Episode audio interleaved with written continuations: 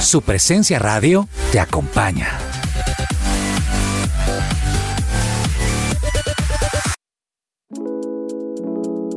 ¿Te negaron el traslado a Colpensiones por haberte pasado de la edad? Pues tranquilo, te tenemos la solución. Te invitamos a pedir una consulta gratuita con el abogado experto en pensiones, Manuel Santos. Comunícate al número de teléfono 301-459-5697.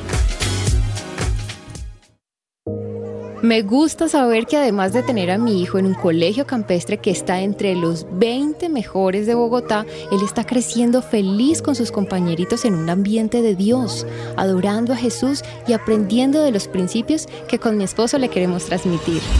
En Gimnasio Campestre Bet Shalom se forman líderes con la visión del reino de Dios. Encuentra más información en betshalom.com o llamando al 315-396-1803. ¿Has pensado en la cantidad de tiempo que pasas en tu hogar? Anímate a renovar tus muebles y darle el toque que tú sueñas y necesitas. ¡Anímate! Te asesoramos en las últimas tendencias de decoración. Nosotros te ayudamos. Contamos con personal calificado que hará que tus muebles queden como nuevos. Tenemos gran variedad de telas que puedes elegir, telas resistentes y de alta durabilidad. Recogemos tus muebles sin costo en la puerta de tu casa. Síguenos en nuestra página web tapiceriaamanecer.com.co, en Instagram como arroba tapicería.amanecer. Cotizamos sin costo. Contáctanos al 316-529-5367. 316-529-5367. Testimonio real. Recomiendo el tratamiento natural con el doctor Antonio Alvarado. Por fin logré bajar de peso y controlar y mejorar mi calidad de vida respecto a la diabetes. Es muy buen tratamiento, sinceramente. Centro Médico del Dr. Antonio Alvarado, Medicina General, especializada, biológica y alternativa. Descuento del 20% en el valor de la consulta para los oyentes de su presencia radio. También puedes comunicarte al teléfono fijo 601-337-9044 o al celular 312-532-9417. Salud y medicina al alcance de su mano.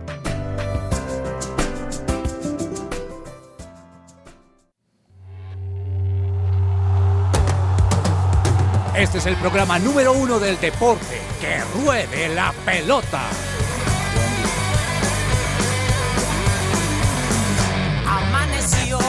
Salir otra vez a la cancha. El cuerpo da, pero no aguanta con tanta avalancha. El miedo está y no sabes si termina el partido. Yo quiero paz Hola, hola, ¿qué tal? Muy buenas tardes, bienvenidos todos a Que Ruede la Pelota. Hoy es lunes 23 de mayo, son las 12 del mediodía, 4 minutos. Listos aquí en su presencia radio para traerles a todos los oyentes la información deportiva, mucha acción este fin de semana.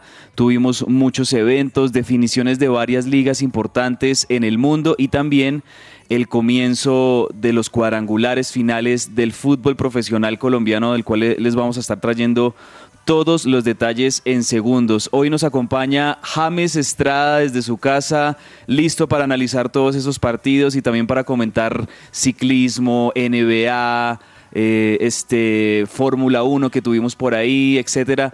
Muy buenas tardes, James, bienvenido. Hombre, cabezas, feliz de estar con usted, hombre. ¿Sabe? Después de ese partido de ayer de Millonarios, uno queda con ganas de piscinita.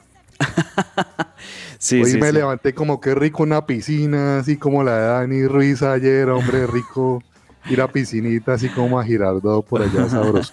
bueno, bueno ese saludo de, de, de- de James y vamos a estar hablando de este partido que como, como siempre, o sea, ya no es sorpresa y no es nada raro que en, no solo en este, sino en varios de los partidos del fútbol colombiano, pues el, el arbitraje lamentablemente sea protagonista, con decisiones que cuando uno las analiza uno no, se- no entiende cómo es que eh, operan los, los árbitros, aún teniendo la, ayuda y la herramienta del VAR, pues también vemos que, que se equivocan y demás. Bueno, es, son, son las cosas que pasan en nuestro fútbol colombiano que vamos a estar analizando en segundos, pero también quiero saludar a esta hora a don Andrés Perdomo, que aquí ya se está conectando, aquí ya está eh, mejorando su, su, comunicación y listo para saludarnos también hoy, Andrés, porque vi que se estuvo viendo la Fórmula 1 este fin de semana, nos va a estar contando todo eso, ciclismo y por supuesto pues la victoria de Millonarios ayer.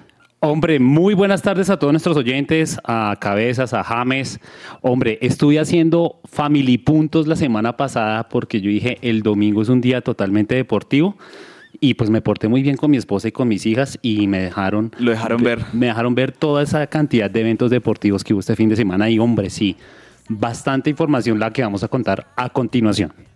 Así es, pues démosle inicio de una vez a este que ruede la pelota comenzando semana, no sin antes recordarles a todos nuestros oyentes que ustedes nos pueden escuchar así como lo están haciendo en este momento en vivo a través de la señal de su presencia radio.com. Un saludo especial para quienes nos escuchan en las plataformas tipo eh, Claro Música o Tuning Radio, en esas aplicaciones que ustedes descargan gratuitamente en el celular y en las cuales pueden escuchar la señal en vivo de nuestra emisora, pero también decirles que las personas que quieran estar conectados con nosotros en nuestro podcast nos pueden encontrar en Spotify, en eh, ustedes allí en el buscador de Spotify y encuentran a que ruede la pelota y encuentran todos esos programas de los cuales ustedes pueden echar una revisadita, escucharlos de nuevo, etcétera. Bueno, vamos con Buena música como siempre aquí en Que Ruede la Pelota para comenzar semana y hagámoslo con un ritmo electrónico. Esto se llama Coming in Hot de Andy Mineo con La Cree, algo de electrónica también con un poco de hip hop. Y así empezamos la semana en Que Ruede la Pelota toda la información.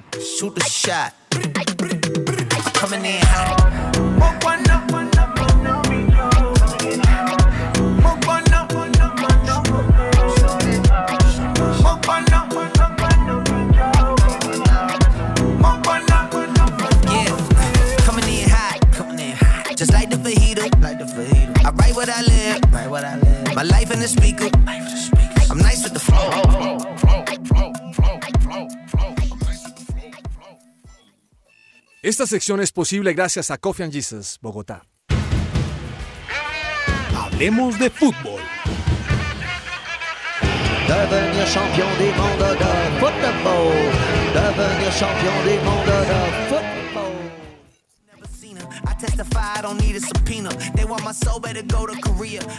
Y así con este sonido empezamos el análisis de todo lo que nos dejó la primera fecha de los cuadrangulares finales en el fútbol colombiano.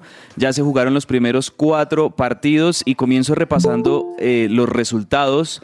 Cada uno de los juegos que tuvimos desde el sábado y también ayer domingo. Comienzo con los partidos de el sábado. Tolima le ganó 4-1 como visitante al Envigado. Medellín le ganó 2-0 en el Atanasio Girardot a la Equidad el sábado. También el sábado en el partido de fondo, en el partido de la noche, empataron en Barranquilla Junior y Atlético Nacional. Y finalmente ayer a las 5 y 30 de la tarde se jugó en el Estadio El Campín Millonarios Bucaramanga con victoria para el equipo albiazul 1 por 0 con un penal de Diego Erazo y después, eh, bueno, un análisis que ya les vamos a traer en segundos porque yo sé que aquí James, Andrés Perdomo y don Andrés Patiño que acaba de llegar también y a unirse a, a nuestra conversación, pues vamos a estar analizando. Comencemos con el partido de Millonarios ayer en el Campín, 1-0 un Millonarios que creo yo se encontró con un, con un contexto de partido que no se esperaba ni el equipo, ni Alberto Gamero, ni la hinchada, donde muchas veces no, lograron encontrar esa, esa, fluidez en ataques y esa, esa, soltura y esa frescura de jugadores como McAllister, como Daniel Ruiz, como Erazo, para poder generar opciones de gol que nos tiene acostumbrados Millonarios, y más bien se encontraron con un partido trabado, con un partido confuso, no jugó bien Millonarios, hay que decirlo ayer, pero creo yo que muchos dirán, y aquí ya le, traslado la pregunta a los que son hinchas de Millonarios, Andrés Perdomo y, a, y Andrés Patiño, que mm, en definitiva se ganó, se obtuvieron los tres puntos y eso es lo que se necesita, sumar de a tres para quedar de primero en este cuadrangular y acceder a la gran final del fútbol colombiano. Andrés, ¿cómo vio ese partido? Bueno, pues eh, ayer tuve la oportunidad de asistir al partido allá en el estadio Nemesio Camacho Campín, hago una cuña, de todos modos, el rincón del hincha el próximo miércoles, viernes va a estar espectacular. Ah, bueno. Y bueno, quiero contarles algo, y es que lo que usted dice, Cabezas, es muy cierto. Ayer vi a un Millonarios totalmente desfigurado. Tanta fue mi, no decepción, sino tanto fue mi asombro que al final del partido yo dije, si así vamos a jugar contra Nacional y contra Junior aquí, lo veo complicado, complicado, complicado que podamos pasar a la final. Vi un, un Bucaramanga totalmente armado, eh, impresionante lo que es eh, Chermas Cárdenas para, para ese Bucaramanga, cómo lo armaba, cómo lo desfiguraba a Millonarios.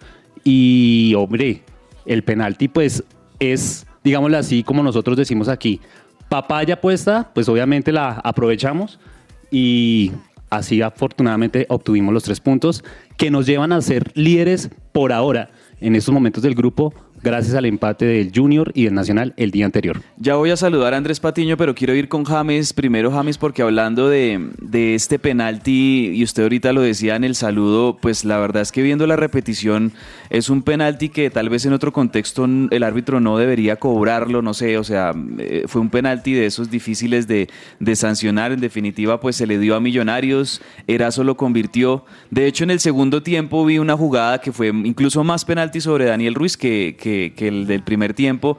Pero bueno, ¿usted cómo lo analiza y cómo analiza también el, arbitraje ayer en el Campín, James? Hombre, con mucho respeto por los hinchas de Millos que nos están escuchando, ¿no? De hecho, me considero esto, me adhiero a la fanaticada de Millos porque vivo en Bogotá. Y siempre lo digo, eh, por naturaleza voy por Millos. De hecho, me alegra que haya ganado ayer Millonarios por, ya por mi estructura moral, yo no puedo celebrar eso. O sea, a mí me dicen América tiene, yo soy hincha de la América, me dicen América tiene 15 títulos. Yo digo que América tiene como 8 o 9 títulos. Los otros se los vainó. y por mi estructura moral, si mi hijo fuera futbolista un día, eh, yo no le podría celebrar, por ejemplo, lo que si, lo de Daniel Ruiz ayer yo no se lo podría celebrar. Sí. Tengo una estructura moral que me impide celebrar esas cosas. Yo no celebro el gol con la mano de Maradona, por ejemplo. Sí, ¿no? sí, sí. Entonces, lo de ayer simplemente no es difícil de sancionar, simplemente no fue penalti. No fue penal, ajá. No fue penalti. Estoy feliz de que Millos haya ganado 1 a 0, porque voy por Millos, quiero que sea campeón. Me agrada Millos, me parece que es un equipazo. Me parece que lo de ayer, como dijo un reconocido eh, eh, periodista. analista arbitral, simplemente no fue penalti. Yo no le veo por dónde, pues penalti. Sí. Eh, pero no fue penalti, simplemente no lo fue. Eh, incluso uno lo ve hasta en la sorpresa de Gamero, que es un señorazo. Sí. Viendo la tablet, Gamero se sorprende de que lo pite. O sea, no, Gamero es como, ¿qué? Luego el árbitro le hace quitar la tablet. Eh, de todas maneras, estoy feliz que Millos haya ganado. Eh, Millonario, Bucaramanga, aplausos totales. Bucaramanga siendo un equipo inferior ayer porque Bucaramanga no es Millonarios. Ayer jugó contra un gran equipo que es Millonarios. Sí. Lo hizo ver mal, porque yo creo que no tan más que Millos se jugado mal, Bucaramanga lo hizo ver mal. Uh -huh. Le puso un juego sonso ahí raro, lo, lo enredó. Eh, pero más que eso, Bucaramanga ayer jugó contra Millonarios y contra el árbitro y perdió 1 a 0. Uh -huh. O sea, perdió 1 a 0. Aplausos totales. Estoy, estoy hoy con los leopardos, los hinchas de Bucaramanga, tienen que estar orgullosos de su equipo, equipazo, uh -huh. y, y, y, eso es todo. Eso es todo. Sí, sí, sí, sí, no, totalmente, totalmente válido el aporte de James porque claramente no fue penal. Este, le sirve esto a Millonarios para sumar tres puntos. Eh, como lo decíamos, fue un, un, partido complejo para Millonarios, sobre todo en el segundo tiempo, porque en el segundo tiempo el Bucaramanga tuvo varias llegadas, le manejó la pelota en el medio campo, Millonarios no encontraba la manera de, de, de llegar en esas transiciones de, de defensa-ataque que las hace también. Eh, hubo un momento donde Ginás también pues sale, sale tocado, sale, sale lesionado, sale lesionado y, y, creo yo que aciertan en hacer ese cambio para que si, si se trata de algún pinchazo o algún, algún, algún tirón muscular pues no, sea más grave de, eso y, y, me parece que por ese lado también la modificación estuvo muy bien. Y como les digo Fueron tres puntos para Millonarios, pero muy buen juego del Bucaramanga también, que yo creo que este Bucaramanga en condiciones normales de juego puede perfectamente hacerle daño a Nacional, a Junior y al mismo Millonarios cuando tenga el equipo azul que, visitar allí el estadio de Bucaramanga. Bueno, ya está con nosotros Andrés Patiño, ya está listo para analizar este, este juego. Andrés, ¿cómo vio este 1-0 de Millonarios y este comienzo en este cuadrangular A que decimos es el cuadrangular más competitivo también con el empate entre Junior y Atlético Nacional en Barranquilla? Buenas tardes a todos, gracias señor Cabezas, gracias a toda la audiencia también por compañía acá durante esta hora. Y por supuesto un saludo a James y a, Andrés Perdomo, que aquí también los veo, qué bueno que podamos estar todos acá. Ahí estaba escuchando un poquito la catarsis aquí del señor James, eh, como, como también lo estábamos viendo también por ahí en el chat, sobre ese, tengo, sobre ese punto pues ya, ya les daré mi opinión, pero en generalidad del juego me parece que eh, creo que fue uno de los peores juegos de Millonarios en el semestre. Un equipo muy impreciso, un equipo que no se supo conectar. Creo que más allá de que yo no entendí por qué a Daniel Ruiz le entregaron la, figura del partido, porque me parece que tuvo un partido muy, muy, muy impreciso. Eh, me parece que Millonarios jugando en ese nivel tan bajo como lo jugó ayer, más allá de que tuvo cosas buenas, obviamente pues es un equipo eh, que ya tiene una estructura importante y a nivel defensivo se portó bien, principalmente Juan Pablo Vargas y pues Álvaro Montero cuando lo llamaron. Pero con todo esto, en el resumen me parece que con el peor juego de Millos terminó siendo superior incluso al Bucaramanga. El Bucaramanga jugó bien el segundo tiempo, se animó, le generó oportunidades, muchas en fuera de lugar. Sherman tuvo un partido muy importante pues para el segundo tiempo. Lástima que hasta el segundo tiempo se, se animaron a buscar el arco eh, pero con todo eso Millonarios generó más opciones, Millonarios tuvo más participación incluso pues en las áreas. Eh, y con eso creo que pues bueno, se, se habla muchas veces de, del Bucaramanga, pero, pero creo que termina siendo pues un, un, equipo valiente, pero no creo que le llegó pues a competir eh, a este punto. Y, y, sobre el penal yo sé que hay mucha polémica, pero pues más allá de cómo entrar en eso, me parece pues que fue, fue imprudente el defensor del Bucaramanga, y en este caso le tocó el, pie a Daniel Ruiz y para mí sí fue penal. Para mí sí fue penal y en ese punto eh, puede que haya no discrepancias. En realidad no lo tocó. sí, yo, yo, viene pues, caminando, él viene caminando y el pie se acerca porque pues viene detrás del jugador. O sea, no, pero, no puede no tener pies, ¿sí? O sea, claro, pero, ahí es cuando el, defensor tiene que ser muy prudente. Daniel Ruiz se le lanzó encima, al, por cierto, al canterano de Millos, ¿no? Sí, sí, de acuerdo. Es un canterano de Millos, Subero, participó, participó en las, divisiones inferiores. Eh, sin embargo, bueno, para, para ya simplemente dar la opinión puntual, eh, sí veo que le toca el pie de apoyo y en este caso pues creo que fue, fue imprudente por parte de, de. Y Daniel Ruiz no es la primera vez que le pitan un penal de esos, creo que Daniel Ruiz sabe buscar esos penaltis y hay jugadores creo que en el fútbol mundial lo logran hacer, buscan esos Eso se llama trampa, Patiño. Eso no se llama, eso se llama trampa. Yo no lo puedo premiar, o sea, estoy feliz de que ellos hayan ganado. Pero eso se llama trampa. Miren que este penal, este penal, yo sé que, yo, yo, sé que esto obviamente nos, no, nos deja opiniones divididas por un lado y por otro, pero miren que esto me hace acordar, y perdónenme que yo meta a River en esto, pero me hace acordar de un partido hace, hace una semana de, de, River en el Monumental, donde a Agustín Palavecino, el, el ex Deportivo Cali, le cometen un penal similar. Muchos dicen, es, eh, creo que ah, este fue el partido, creo que frente a, a Fortaleza, en Brasil, el Fortaleza o, Colo Colo, no me acuerdo ah, cuál rival. Este, y, y, le pasa lo mismo, o sea, cuando, cuando el jugador eh, se lanza a recuperar el balón y entiende que puede llegar a tocar a, Palavecino, mm, recoge un poco la pierna, pero en definitiva termina tocando a Palavecino y esto es lo que termina sancionando. Y jugadas son muy diferentes. El, árbitro, o sea, yo, yo creo que... Yo, la jugada que usted dice, sí. pero ahí sí hubo un toque, pero es que acá es él el que se lanza sobre el canterano de Millos. Sí, es que ahí, podemos mirar el reglamento también, Y si a usted una persona se le lanza encima, ¿cómo no la tocas? Sí, claro, la, es la inercia. O sea, piensa en un momento, un tema de física básica, se te lanzan encima. Andrés Perdomo, ¿qué opina de ese penal? Bueno, yo creo que ¿Cómo lo vio usted que usted estuvo ahí en el, en el estadio? ¿Cómo yo, se pues, vio? Obviamente lo, vi, lo vi penal. Lo vi penal porque yo estaba en la parte occidental y, y, le, estaba, le estaba dando la espalda, pero hay que tener claro eso. Y es que claro, uno puede analizar y contrarreanalizar un montón de veces, perdón, la jugada, porque pues obviamente la señal televisiva lo hace y para eso está el VAR. Para eso está el VAR y en este momento primero, no le no quiero, quiero dar mi opinión desde que estábamos en el estadio. Es que eh, el, el, árbitro estaba atrás. No tenía posibilidad de visión.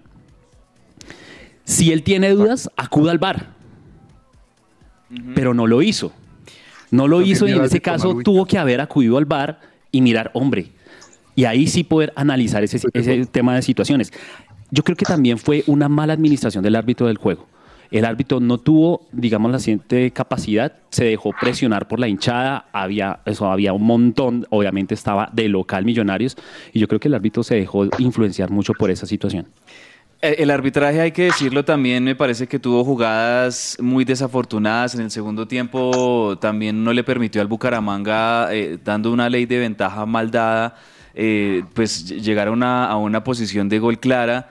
O sea, el, arbitraje de Car creo que era Carlos Betancourt, el, árbitro en, en, el, en el partido pues también fue un arbitraje mm, dudoso. Y ya como para ir cerrando este tema, y ya le doy la palabra a James, eh, ya para ir cerrando este tema, pues eh, creo yo que eh, esa misma división de posiciones que tenemos aquí, yo lo veo, por ejemplo, en Twitter. En Twitter estoy viendo 50% de tweets a favor de que no era penal y 50% de tweets que diciendo que era penal. Por ejemplo, los expertos lo dan como no penal. Sí, muchos, muchos aquí, por ejemplo, diciendo. los aquí, expertos consideran que no, menos el que se consiguió Meluk, hincha de Millonarios, que no quiso dar el nombre. Sí, sí, sí. experto de Meluk. Sí, sí, sí, sí. Aquí, por ejemplo, algún tuitero que dice, no, no, no es que tenga que romperlo para que haya penal, simplemente no me hace, no, no, no me parece, no me parece falta. Y el jugador cuando siente cualquier roce, se tira. Eso, por ejemplo, es lo que dicen los, los, pro Hubo no penal. movimientos ayer de, del excelente jugador que es Dani. Ahora, esto no es nada contra Millos ni contra los hinchas de Millos. Él tiene dos movimientos. Se le tira encima y luego se tira. Punto. o sea, no es penal por ningún lado. Eh, quiero dar aquí una, una, una, una definición, ¿no? Sí, James. Una, una, una definición de, de, lo, de, lo, de la palabra que dice Patiño que yo tengo que es catarsis, que no, no llama catarsis, se llama análisis futbolístico. Y el, y, el, y el fútbol hay que analizarlo, Patiño, porque el fútbol no es solo emociones, que precisamente eso, lo suyo sí es una catarsis. Catarsis es cuando se purifican las pasiones del ánimo mediante las emociones. ¿No? Y yo te estoy dando es un análisis futbolístico, señor Andresito Patiño, hincha de Millonarios, que por cierto, les recuerdo, estoy con Millos en esta, quiero que gane Millos, ¿no? Pero lo de ayer simplemente no fue penalti, como tampoco esto se llama catarsis, se llama analizar la jugada. No, me parece, me parece bien, James, solo que también por, por espacio también hay que darle avance también a los otros partidos. Y aquí simplemente pues partimos de una verdad y es que la verdad no la tiene nadie en forma absoluta y son opiniones no, más allá de que se No es pretender la verdad absoluta, no, no, no, no me eches de muerto que no le estoy diciendo eso, ¿vale? Vamos no pretendo tener la verdad absoluta, simplemente hay unas cosas técnicas saber que me echa muertos, que catarsis, que verdad absoluta. No, no, yo no pretendo tener la verdad absoluta, esa la tiene solo Dios Todopoderoso. Perfecto, bueno. Sí, Ahora, en el partido, me, parece que de la, fecha, no sé señores, a mí me parece que el partido más atractivo de la fecha era Junior Nacional. Se enfrentaban las dos chequeras más importantes del país. O sea, aquí son los dos equipos que más tienen billetera para comprar y tienen nóminas fantásticas. Eh, cada cuánto quisieran los equipos de Colombia tener esas billeteras y terminó siendo un buen espectáculo. No sé qué piensan ustedes, más allá de, de que en, el primer tiempo creo que Junior sometió a Nacional. Muchas veces es difícil ver a un Nacional sometido por un equipo y creo que el Junior lo logró. Me parece que Juan Cruz Real está haciendo un muy buen trabajo en el Junior. Y con esto, eh, más allá de generar todas estas oportunidades, no pudo concretar sino solamente una y creo que Borja falló muchísimo en algo que también le pasa a Millonarios es que no tiene un delantero, en este caso Borja sí es un delantero de élite, pero Millonarios falla mucho pues también en, concretar muchas opciones, pero a Borja le, le, fue mal esta noche en, en el, más allá de que eh, convirtió el gol, creo que eh, se comió bastantes opciones y con eso Nacional aprovechó y en un tiro a largo que tuvo logró empatar un partido difícil que terminó pues fue finalmente favoreciendo a, los otros rivales, en este caso a Millonarios, pues que logró sacar ventaja. No sé, señor James, señor Perdomo, Cabezas, ¿cómo vieron ese equipo? ¿Cómo vieron ese partido que me parecía que era el más atractivo? Bueno, yo creo que fue la oportunidad perfecta para que Millonarios pues hiciera lo que tuvo que hacer ayer. Lo que usted dice es muy cierto, que gran papel obviamente no solamente de, del cuadro barranquillero, sino también me impresionó mucho eh, la confirmación de la convocatoria de Inestrosa eh, a la selección Colombia. De verdad que se jugó un buen partido ese, jugador. Pero, hombre, eh, fue un, juego de toma y dame. Yo creería que más de aprovechar el junior no pudo hacerlo. Y de alguna otra manera pienso que esos son los partidos que toca analizar, revisar y mirar para que obviamente equipos como Millonarios eh, analicen y puedan tener lo que decía Cabezas al principio, hermano, tenemos que ganar los tres puntos porque ayer empataron. Yo veo que es un empate muy valioso de Atlético Nacional como visitante. Mm, el próximo partido que tiene Nacional es como local, nada más y nada menos que contra Millonarios el próximo martes 31. Van a, eso sí, los ambos equipos, eh, todos los equipos van a tener, porque el próximo fin de semana tenemos jornada de elecciones presidenciales aquí en Colombia, entonces no se juega fecha del fútbol colombiano, se pasan esos partidos hasta martes y miércoles de la próxima semana y creo que eso le va a permitir James a los, a los equipos también reacomodarse, replantearse, eh, mirar cómo fue esta primera jornada y, y asimismo también eh, eh, estrategizar lo que van a ser los próximos partidos y Nacional creo yo que si logra refrendar contra Millonarios en el Atanasio ese buen empate que consiguió contra Junior pues también eh, estará bien encaminado en el cuadrangular. Mire que ese partido fue, a mí me parece que Nacional salvó un punto. Porque Nacional salvó un punto. Yo, yo vi mejor a Junior. Yo vi mucho mejor a Junior para que Nacional salvó un punto. A mí me parece que incluso el partido difícil de Millos pudo haber sido el de ayer, el de Bucaramanga. Porque, ¿qué pasa? Que Bucaramanga lo va a dejar jugar menos. Uh -huh. ¿Sí? Tanto aquí como allá en, en, en, la vuelta. Pero Junior y Millonarios tal vez, perdón, Junior y Nacional, tal vez le den a Millonarios más espacios, ¿sí? Y tal vez ahí Millonarios pueden encontrar un poquito más de su fútbol, pero ayer era un equipo que se te iba a encerrar atrás, porque pues no tiene mucho con qué hacerte daño, uh -huh. ¿sí? Sí, cuando ambos equipos atacan se, se, se da más, más sí. la chance de, de, que exista más peligro en, en, en ambos arcos. Sí, sí, sí. Totalmente, sí. totalmente. Bueno, pero terminó siendo un buen espectáculo. Me parece que ante 30, casi 33 mil, creo que es la mejor asistencia de todo el torneo en el Metropolitano. Ojo también con eso, porque el Junior no es un equipo que lleve muchos hinchas constantemente, le critica mucho el, el, el, el equipo a la hinchada de esto que no los acompaña mucho, pero bueno, creo que se llevaron un buen espectáculo, como decía el mismo Juan Cruz Real. Y en el otro cuadrangular, bueno, eh, el Deportes Tolima comenzó como comenzó los cuadrangulares el semestre pasado, goleando de visitante 4 por 1, pero esta vez con suplencia y con solvencia contra el Envigado.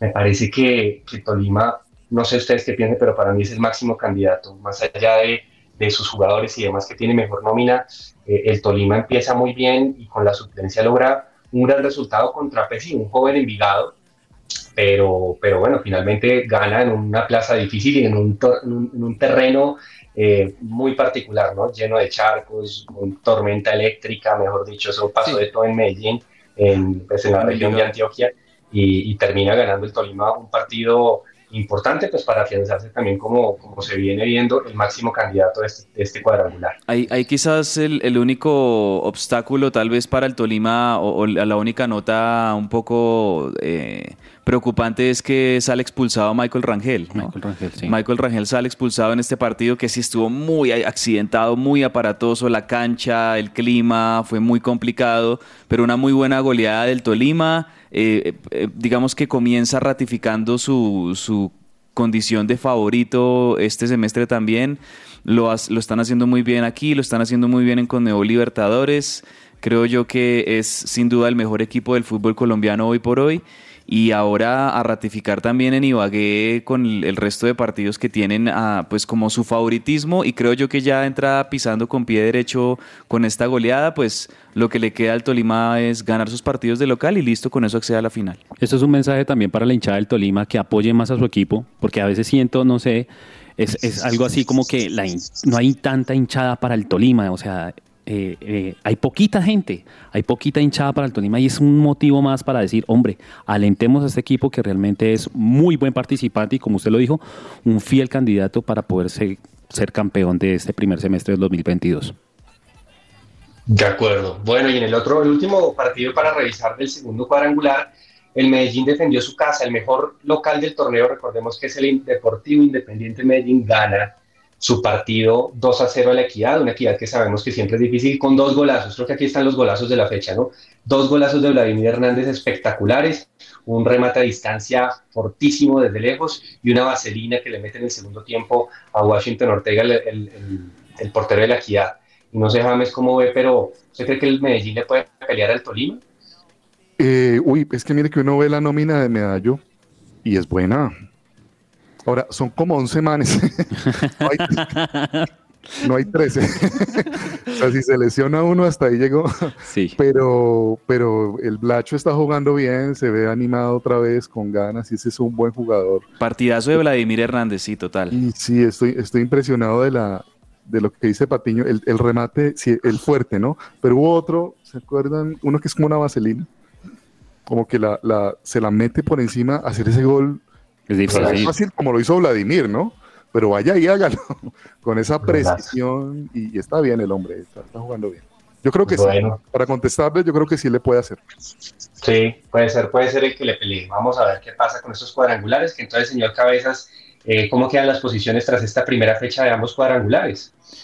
Bueno, pues las posiciones, eh, hay que decir que en el cuadrangular A, el equipo que saca por ahora de momento ventajas Millonarios porque ganó su partido, tiene tres puntos, Nacional y Junior, un punto cada uno, y Bucaramanga, cero puntos tras la primera fecha. Grupo B, Tolima, tres puntos, Medellín, tres puntos, Tolima es líder por la diferencia de gol, por esa buena goleada que logró, y La Equidad y Envigado, ambos en la tercera y cuarta posición, sin puntos todavía. Bueno, muy bien, los invito a que cerremos la página del fútbol colombiano y nos vamos al fútbol internacional, porque en Inglaterra, en España, en, bueno, en Inglaterra y en Italia tenemos campeones, también en Argentina, pero vámonos a Inglaterra porque parecía que el milagro se le iba a presentar al Liverpool, pero el milagro se terminó presentando para el City. Finalmente perdía su partido 2 a 0 ante el Aston Villa y terminó remontando un 3 a 2 en menos de 10 minutos, se perdomo. Eso Seis minutos, Seis minutos fueron en totalmente los tres goles, desde el minuto 75 hasta el minuto 82 comenzando. Eh, el primero comenzó Gundogan, después fue, si no estoy mal, Rodri y después el tercero fue también Gundogan. Gundogan me hizo acordar de lo que hizo el Kun Agüero, obviamente sin, sin entrar a la comparación, pero me hizo acordar de lo, del Kun Agüero en, ese, en esa liga que gana el Manchester City. En el año 2014. En el 2012, 2013 creo que fue esa... 2014. Esa, la del 2014 con, con Mancini como director técnico y, esa heroica remontada del City que tenía que ganarlo, lo gana en el casi que en el último segundo con el gol del Kun Y esta vez el City se encontró en una nueva posición donde tenía un marcador difícil, muy adverso, 0-2. Y en esos seis minutos logran remontarlo y, y 3-2 para la alegría del City, que yo sé que muchos tal vez por, por nuestra cercanía y por Luis Díaz ser colombiano quisiéramos que Liverpool la hubiera ganado, pero me parece que en definitiva termina siendo una Premier League justa con un equipo que fue el más eh, regular durante toda la temporada, el que más puntos hizo al final, solamente uno, uno por encima de Liverpool. El gran campaña de Liverpool también es sin duda los dos mejores equipos de Inglaterra, eso, lejísimos del resto. Este, pero, pero me parece que merecido por el Manchester City que haya podido obtener esta liga y también por Pep Guardiola me alegra mucho para que digamos que la gente en, en Manchester no se hubiera sentido con las manos vacías tras la eliminación en Champions League y la pérdida en la FA Cup. Sí, eh, Cabezas, mire un detalle interesante. El City no tiene, el goleador no es del City. Y esto muestra un poco el tema del juego del City. Sí, correcto. Muchas personas llegan al gol, ¿no? Eh, Mohamed Salah fue el goleador con 23, junto con el, el, coreano, surcoreano Son. del Tottenham. A mí parece que el partido clave fue ese de Liverpool con Tottenham. ¿Se acuerda que salva el empate? Ahí, ahí estuvo la liga, ¿no? Sí, de acuerdo, de acuerdo, ahí la perdió. Ahí la perdió. Y bueno, muy bien, con esto el Liverpool gana también su partido, que lo tenía difícil también entre el Wolverhampton, pero hizo su tarea y muy buena campaña, ¿no? No sé si vale la pena resumir algo más de Luis Díaz, creo que es fantástico lo que está haciendo y creo que ya Liverpool puede poner su mente totalmente en la final de la Champions que vamos a tener ya eh, el próximo sábado. Andrés, ahí, ahí lo único que, que, me preocupa con el Liverpool esta semana es la evolución de Thiago Alcántara que vimos en el partido de Liverpool que salió lesionado. De lo lesionado. Eh, y, y, no sé, no sé qué, cuál sea la gravedad de esa lesión, seguramente en estos días va a estar evolucionando y nos van a estar informando si llega o no llega para el partido del sábado contra el Real Madrid, pero si no lo logra sería una baja durísima y sensible para el Liverpool porque es el hombre que maneja todos los hilos en el medio campo, que es muy creativo, que puede romper con genialidades un, un, sistema cerrado. Entonces, pues vamos a ver, ojalá, ojalá que Thiago Alcántara llegue, porque si no creo yo que también el Liverpool va a lamentar mucho el tener que poner todos sus titulares en este partido que en definitiva el City hizo lo suyo y ganó, y pues no sé, es, es, son de esas no cosas solamente, que pasan. No solamente Alcántara, también está Firmiño, está sentado. Man, eh, Salah estuvo tocado. Antes me, sorpre- está- me sorprendió no que estuviera ayer. bien. Salah no está de todo bien para ser eh, otra persona que también es Emerson, que es a veces el apoyo de Alcántara. Entonces, obviamente son cosas que, que hay que verlo Va a para ser el una sábado. semana importantísima para el cuerpo médico de, del Liverpool lograr Claro. eh, poder poner a punto a todos los jugadores titulares eh, para, para este sábado y pues el Madrid creo yo que va a llegar obviamente con mucho más descanso, mucha más Claro. tranquilidad a afrontar la final. Pero en definitiva, pues yo creo que ya cuando los jugadores eh, den el pitazo inicial allá en París y empiecen a jugarlo, pues se jugará de, de igual a igual, pero, pero pues eh, esto de pronto ya puede uno empezar a analizar que puede ser una ligera ventaja para el Real Madrid de cara al sábado. De acuerdo, bueno, pero si hubo campeón en Inglaterra, como decíamos en Italia, volvió el Rosonero. El Rosonero volvió a levantar la Liga de Italia, la Serie A después de 11 años. Perdomo, yo no sé usted cómo vio, pues el Inter también perdió esa liga en un partido contra el Bolonia que también hizo su tarea, pero el Milan definió esto rapidito, ¿no? A los 40 minutos lleva ganando 3 a 0 con un jugador que me parece que renació en este equipo que se llama Oliver Giroud, actual campeón mundial. 37 años tiene Oliver Giroud y obviamente pues me sorprende mucho porque desde que comenzó la Serie A, eh, quien iba liderando obviamente el campeonato era el Inter de Milán y fue el Milán el que se puso las pilas, como decimos aquí en Colombia, y obviamente remontó. Hombre, de verdad que feliz, feliz también porque vamos a ver una Champions otra vez al Milan, que es un equipazo, de verdad, y eh, Sí. tiene historia dentro de la Champions. Es el segundo más ganador. Correcto. De acuerdo, a mí me parece que el Milan es de esos equipos históricos y, y que tiene jerarquía y que es tipo Real Madrid, tipo Liverpool, que en Europa le va muy bien. Seguramente ya en esta Champions volverá con, con más, con más viento. Y, y nada más, don James, ¿cómo ve ese tema de Mbappé? ¿Cómo, cómo analiza ese, ese desplante, como dicen en Madrid, que le hizo porque renovó con Paris Saint-Germain hasta el 2025? No, a mí, a mí le confieso que me dolió un poquito. Yo sí me ilusioné con verlo vestido de blanco. Tiendo a ser Sí. más hincha de Real Madrid. Eh, sí, hombre, sí, hubiera sido buenísimo verlo de blanco.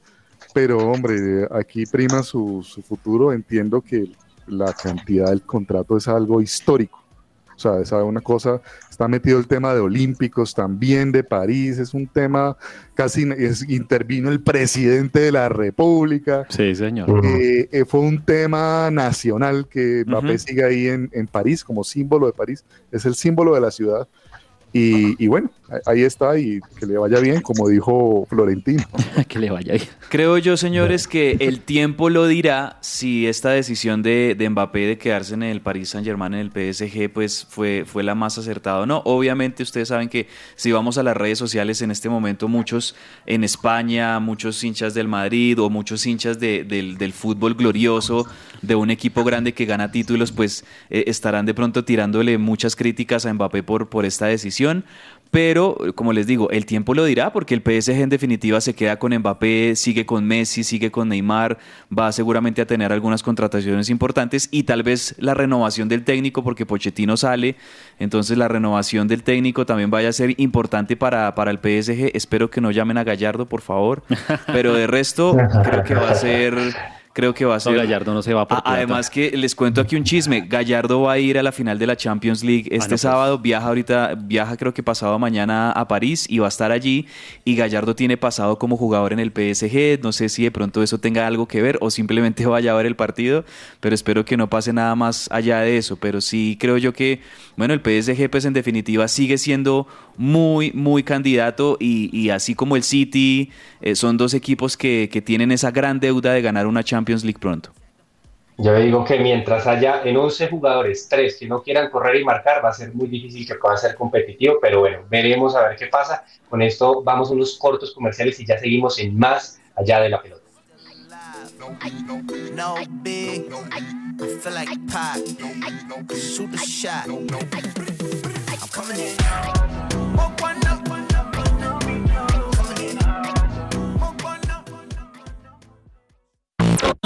Estás oyendo su presencia radio. Colegio Campestre Fundación Bechalón requiere docente pedagogo bilingüe, con experiencia mínima de dos años, conocimiento y dominio en inglés, nivel académico profesional, graduado preferiblemente en licenciatura, carta pastoral.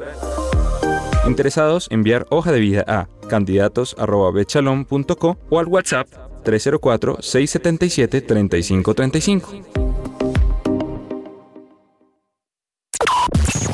El mejor futuro siempre le espera a quien se prepara, se capacita y se forma para él. ¿Qué estás esperando y crea tu futuro en Instituto Canción Colombia? Con tus colores pintaste ¿Te gustaría dar a conocer tu servicio o producto a nuestros oyentes de su presencia radio? nuestros oyentes de su presencia radio? No esperes más. Te invitamos a pautar con nosotros. Comunícate ahora mismo llamando o escribiendo al WhatsApp en el 300 517 1374. Tenemos planes y paquetes especiales a la medida de tu negocio. Escuchas su presencia radio.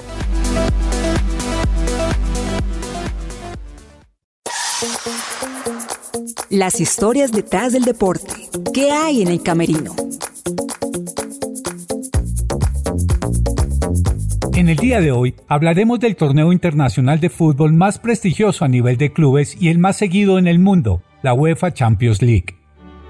En los años 50 ya se tenía la idea de crear una competición que midiese a los mejores clubes europeos. El primer precursor del torneo continental fue la Copa Mitropa, que se disputaba en los años 30 entre equipos de Centro Europa. Más tarde se comenzó a disputar la Copa Latina 1949 a 1957, que medía a los equipos de la cuenca mediterránea. Estos eran Portugal, Francia, Italia y España. Pero si hay una competición que inspiró la creación de la Copa de Europa, es el Campeonato Sudamericano de Campeones creado en 1948. La Copa Europa nació en 1955 gracias a la visionaria idea de un periodista francés, Gabriel Hanot, quien era reportero del diario francés L'Equipe y soñaba con una competición anual que enfrentase a los mejores clubes de toda Europa.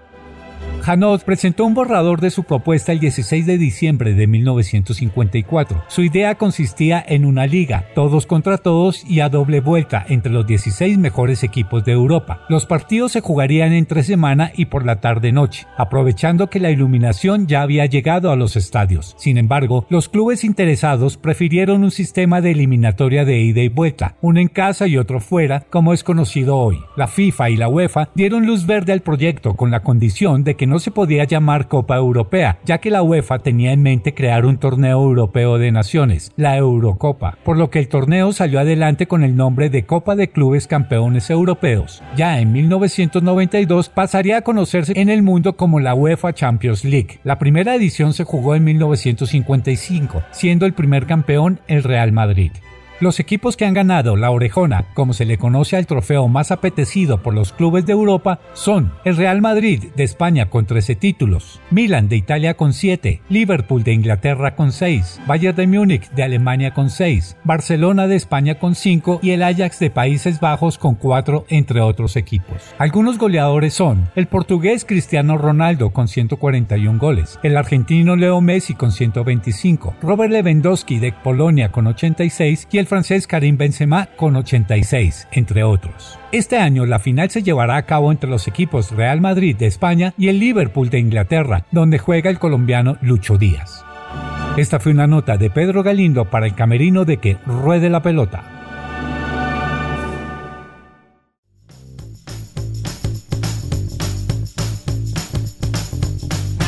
El Pepazo.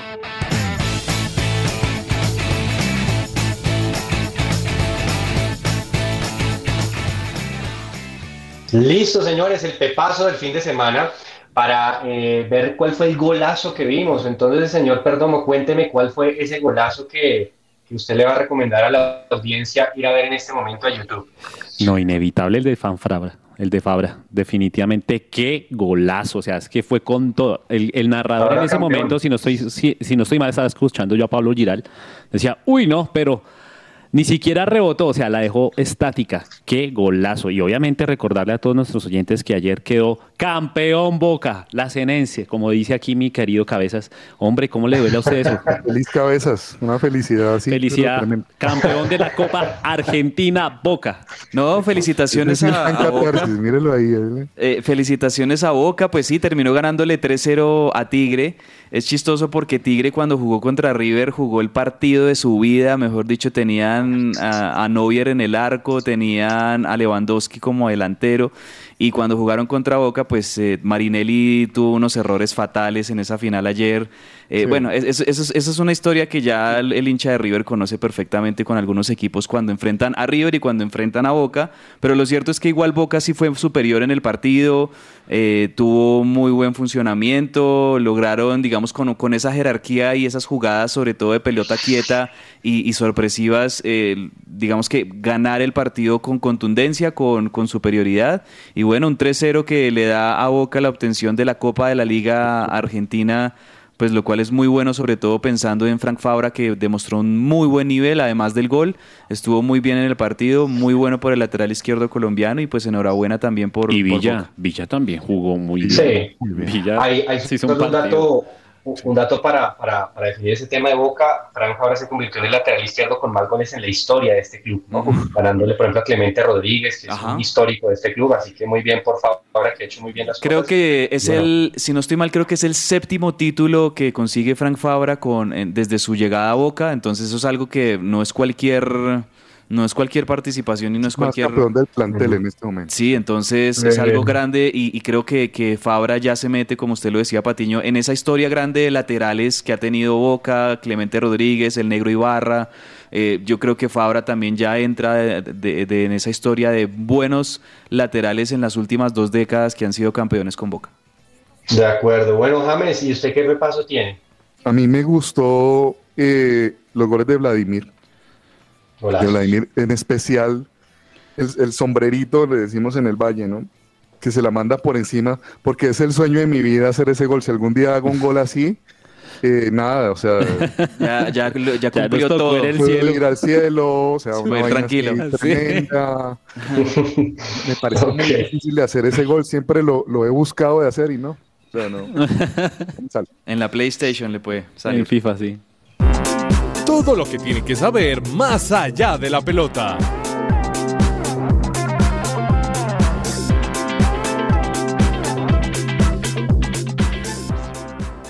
Bueno, momento de hablar del Giro de Italia porque eh, estamos prendidos también con una de las grandes eh, carreras a nivel mundial de ciclismo. Y, don James, cuénteme cómo le iba a Carapaz, qué ha pasado. Hombre, nuestro ecuatoriano, porque ese también es hecho acá en Colombia, eh, Sí. bien, bien, hombre, Carapaz, bien, haciendo lo que tiene que hacer. En este momento es el líder, tiene la, ustedes saben que en el Giro de Italia se pone una camiseta rosada. Eh, él es el líder. El problema, Patiño, es que sus perseguidores están muy cerca. O sea, ¿qué es lo que pasa? El Giro de Italia finaliza con una crono final en plano, ¿sí? Y usted sabe, los latinos no son tan solventes en ese tema. Carapaz pierde más o menos más de un minuto, un minuto 20. El australiano Gine está a tan solo 9 segundos, Almeida 32 y Landa un minuto 01. Se lo pueden comer en la crono final. Pero mañana, aquí está el tema, mañana hay una etapa que termina en un puerto de montaña de primera categoría, Entonces se espera mañana el ataque de, de Lineos tremendo. Además, Carapaya recuperó a un escudero espectacular que es el español Jonathan Castroviejo, que es un héroe de mil batallas de Lineos y sabe mucho de este tema. Entonces mañana esperamos a Castroviejo, a Jonathan Chávez, a todo el combo de Lineos a por la etapa y a sacarle por lo menos un minuto o más al australiano, al portugués Almeida y a Landa, ¿no? que están ahí muy cerca de Carapaz para aspirar al título. Claramente tiene sí o sí James que sacar tiempo en estas etapas de, al- de llegadas en alto que le quedan a Carapaz si quiere obtener una buena diferencia que no le que, que le permita mantenerla también en la contrarreloj. Eso me hizo acordar, ustedes se acuerdan que Nairo Quintana perdió así un Giro de Italia con Tom Dumoulin hace Sí. unos años, precisamente por lo mismo, porque la última etapa era una contrarreloj y Tom Dumoulin era mucho mejor y, y terminó llevándose ese Giro que Nairo lo había trabajado durante tres semanas. En la última etapa se lo llevó Tom Dumoulin, que ojalá no le pase a, a Carapaz esta semana. Exacto, eso es. Bueno, muy bien, vamos a estar pendientes en la semana para también hacerle ese seguimiento al Giro de Italia, que claramente tiene muchos aficionados aquí a nivel de ciclismo en nuestra audiencia.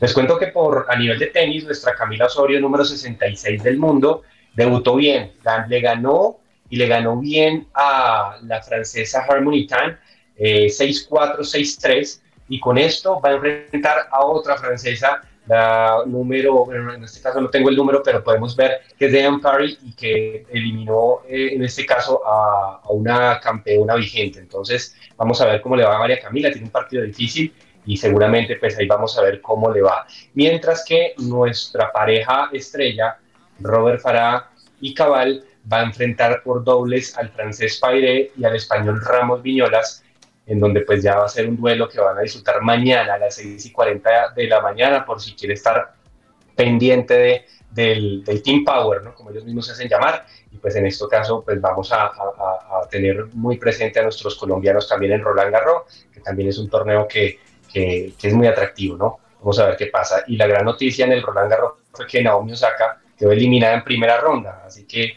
arrancó con sorpresas eliminando la campeona Naomi Osaka y también eh, la que le comentábamos ahora hace poco que ah, eh, evitó María Camila Osorio. Señor Cabezas, cuénteme un poquito de la NBA, ¿cómo va el tema? Bueno, Andrés, NBA, los eh, Golden State Warriors están imparables en las finales de la conferencia oeste. Le ganaron ayer el tercer partido seguido a los Dallas Mavericks, ya en cancha de los Mavericks, 109 a 100. eh, y creo yo que con esto pues están muy est- están ya con un pie adentro en las finales definitivas de la NBA porque han demostrado mucha superioridad más allá de que los Mavericks tienen al que para muchos es el MVP de la temporada y, el, jugador ya, ya no revelación sino ya digamos la confirmación de que, de que es una estrella que seguramente en un par de años va a ser el máximo referente de la NBA como en su momento lo fue LeBron James o Stephen Curry. Ahora pues lo es Luka Doncic el esloveno de los Mavericks pero el problema para Luka Doncic es que no tiene un equipo que lo, que lo rodee tanto como sí lo tiene Stephen Curry. Stephen Curry tiene a Jordan Poole, tiene a Andrew, Andrew Wiggins que estuvo increíble anoche, tiene la defensa recia y ese apoyo moral impresionante que le imprime Draymond Green también a, los Warriors y, tiene a su compañero de siempre, a, Clay Thompson. Entonces si nos ponemos a ver, es el que está mejor rodeado es Stephen Curry y por eso es que los Warriors, que, que son un equipo más completo, terminan superando de esta manera a los Dallas Mavericks y le ganan su tercer juego.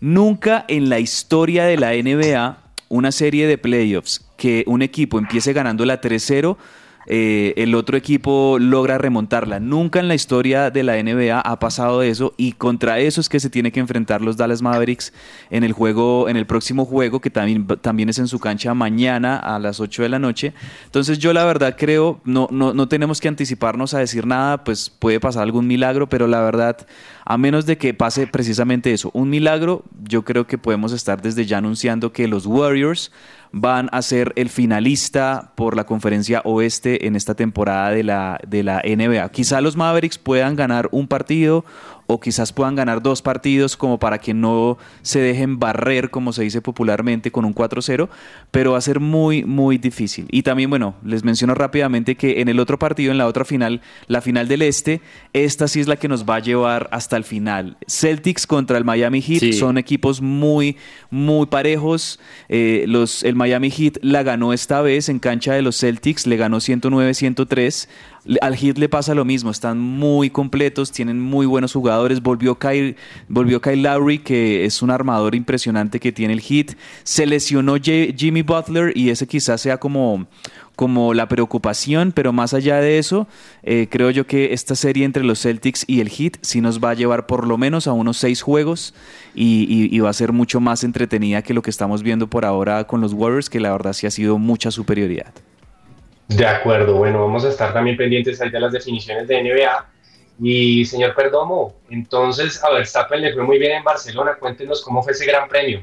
Bueno, ayer se corrió el sexto premio de la Fórmula 1 de la, temporada 2022 de las 22 de los 22 carreras que va a haber este año porque inicialmente se habían confirmado 23 pero se anuló, digámoslo así, o se canceló el Gran Premio de Rusia, pero no se va a reemplazar ese Gran Premio. Ayer Verstappen ganó, pero sin ser favorito porque eh, arrancó en la pole Leclerc y ayer Leclerc tuvo que abandonar la carrera dando 10 vueltas por daños en su turbo. Y eso impidió que obviamente terminara. Estaba haciendo una excelente carrera. Y en ese momento queda en, en primer lugar Checo Pérez.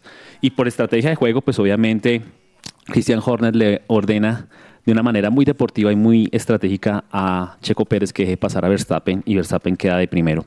Un gran premio que también hubo bastantes emociones porque eh, al inicio, a la largada, eh, Hamilton se choca con, con Magnussen llevándolo hasta la última posición y Hamilton hace la carrera del día, siendo el gran piloto del día, llevándolo hasta la quinta posición. Lo mismo pasó con Fernando Alonso que arrancó por, en, la última, en la última posición por el daño en su motor y terminó en la posición número noveno. La tabla de posiciones queda así rápidamente. Verstappen queda en el primer lugar con 110 puntos, Leclerc con 104 siendo el próximo Gran Premio el de Mónaco, donde Leclerc pues obviamente es de allá y tiene que ganarlo como sea. El tercero está Checo Pérez, el cuarto George Russell, que de verdad qué, qué carrera la que hizo George Russell ayer, también terminó de tercero, la tercera posición, y Sainz en el quinto. La tabla de constructores pues obviamente van liderado por Red Bull 195 puntos, Ferrari 169 y Mercedes 120. Hamilton, ¿por qué va tan atrás? Perdón. Ellos están haciendo unas modificaciones en su monoplaza W13 y pues obviamente esas modificaciones todavía siguen en ajustes, pero este fin de semana Mercedes marcó en las, en las prácticas unas buenas posiciones. Yo no creo que Mercedes o Hamilton esté para luchar ahorita el Mundial. El Mundial está entre Leclerc y me atrevería a decir que también entre Verstappen. Hamilton está haciendo unas modificaciones y pues obviamente todavía a, Hamilton se le, rebota mucho el carro cuando está manejando y lo mismo a Russell. Pero pues bueno, yo creo que eso hace parte también. Él lo dijo una vez, la semana pasada en una entrevista, dijo, eso también hace parte de ser atleta. En las bajas tengo que salir adelante y me parece muy bien. Bueno, vamos a ver qué pasa. Yo creo que Hamilton está muy tocado desde esa definición del campeonato pasado que fue tan, tan dramático y tan eh, seguramente muy difícil para él superar. Yo creo que no, no ha podido lograr pasar la página. Vamos a unos cortos comerciales y ya volvemos para eh, revisar los últimos temas que tenemos acá en Que Rueda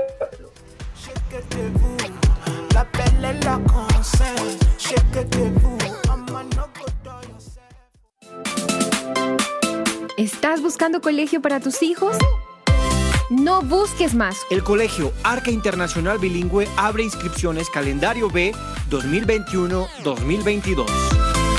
Para mayor información, comunícate al 682-9901 o al 746-0903. Al celular 321-985-1883.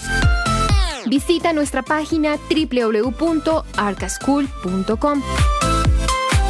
Colegio Arca Internacional Bilingüe. Educación con principios y valores cristianos.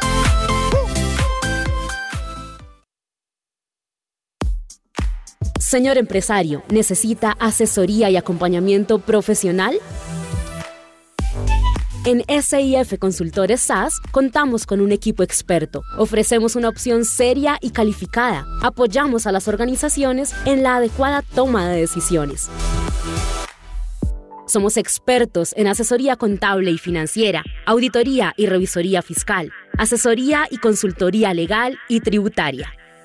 Comuníquese en Bogotá al teléfono 703-6166 o al móvil 317-363-0966 o visita nuestra página www.sifconsultoresas.com.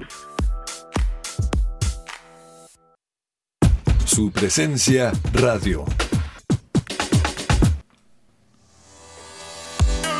Entre el tintero.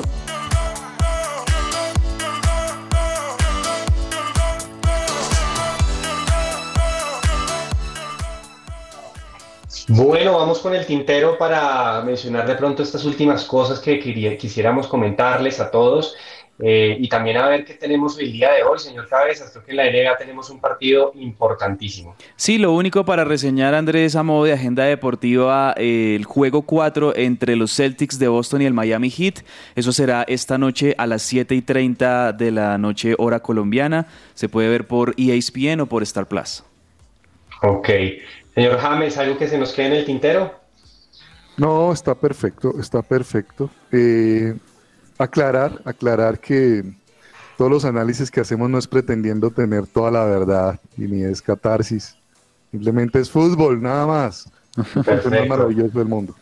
Muy buena su aclaración. Listo. Señor Perdomo, ¿algo, algo más en el tintero? Hombre, dos cositas. Se le viene larga tarea a los representantes de Santiago Arias, de Luis Suárez y de Carlos Vaca porque el Granada descendió, entonces tienen que buscarle equipo a los muchachos.